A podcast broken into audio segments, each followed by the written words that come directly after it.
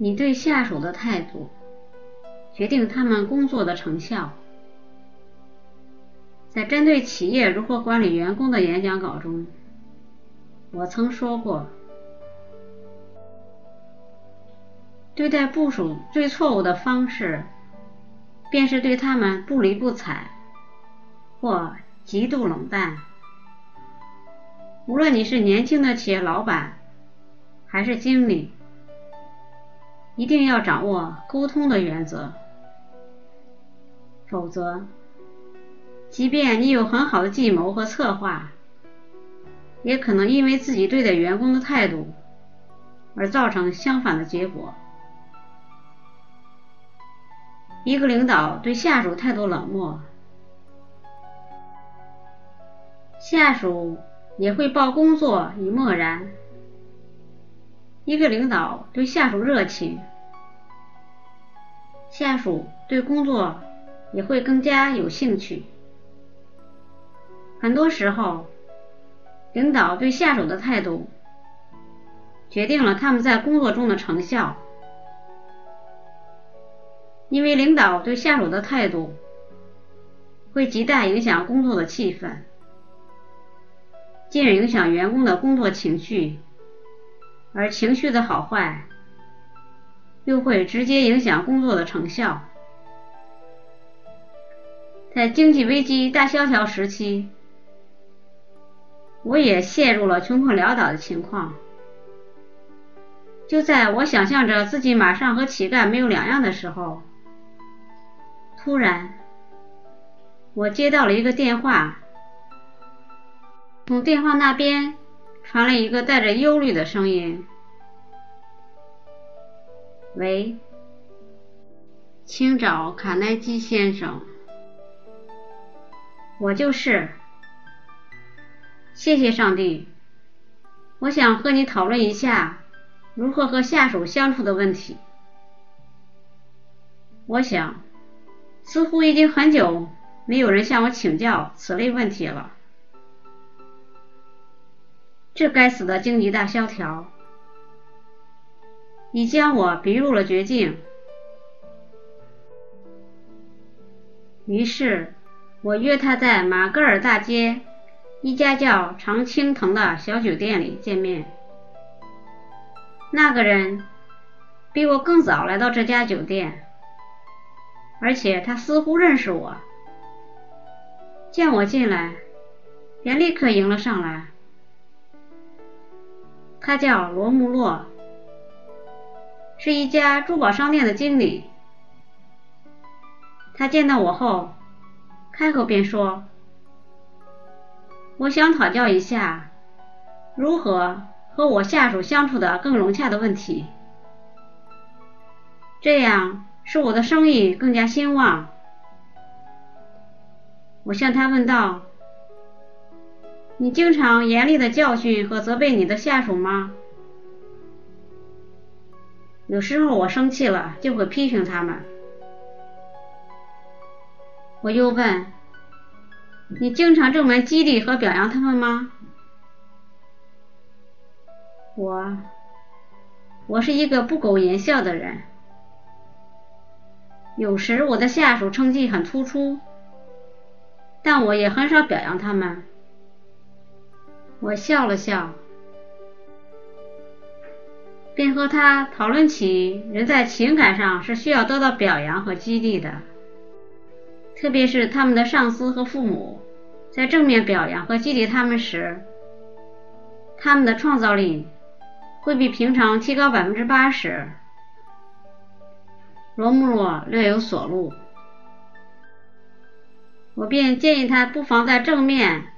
多表扬表扬他的下属，这样也更有利于沟通。似乎我的这番话使罗穆洛当时受到很大的启发。他对我说：“他决定立刻先回去试试。”十天后，我们又在常春藤酒店见面了。这时。罗穆洛满脸的兴奋，他很激动地说：“先生，你这套方法真管用。第二天，我上班时，我的秘书递给我他昨天写的文件，我觉得文件写的不错，便结结巴巴的说了一句：“你这份文件写的不错。”没想到我的秘书脸一下红了，我有点吃惊，但他以后的工作显然卖力的多了。一个优秀的领导者能经常体恤和关心工作中的员工，并让员工感到轻松愉快。不过还应注意，关怀他人的方式。要因人而异，要依对方的身份而定。最简单方法就是用和善的态度来对待你的部属，尽力让他们感到自己是重视他们的，并引发他们自尊自重的意识。很多时候，要想激发你的下属对工作的热情度。并且得到他们的爱戴，首先就要让他们从心底对手头的工作充满自信。而要做到这一点，最好的办法就是不是实际的对他们的某些才能表示赞赏之情，并且对他们的工作给予足够的重视。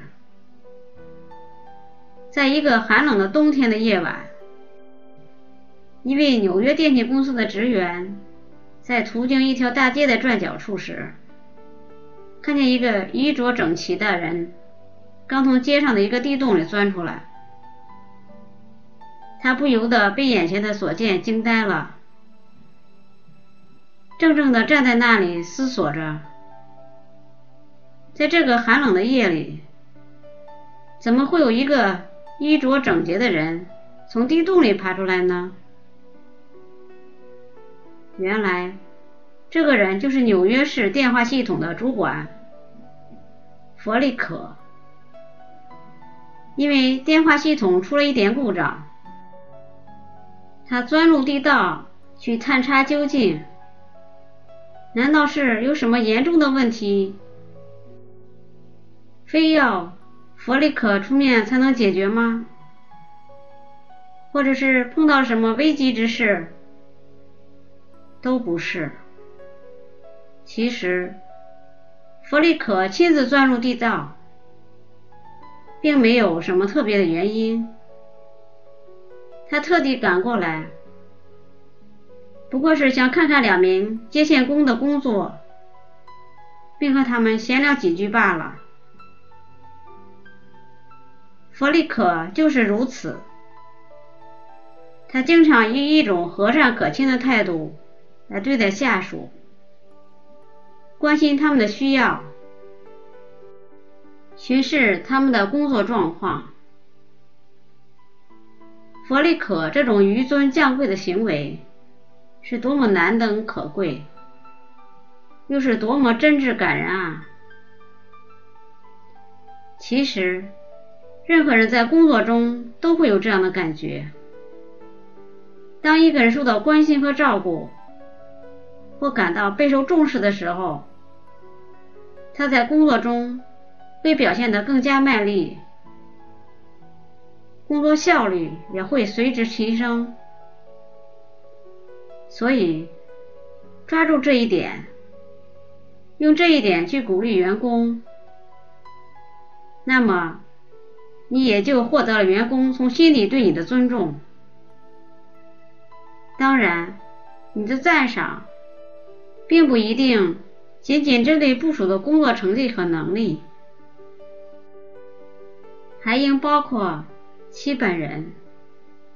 只有这样，才能与部署建立良好的情谊。一旦双方的这种工作关系中断了，这种情谊却还有可能保持下去。为此，要想真正的提高工作效率，那么就应该试着从员工的心入手，抓住他们为之信任和爱戴的纽锁，这样。才能催发出他们更大的动力。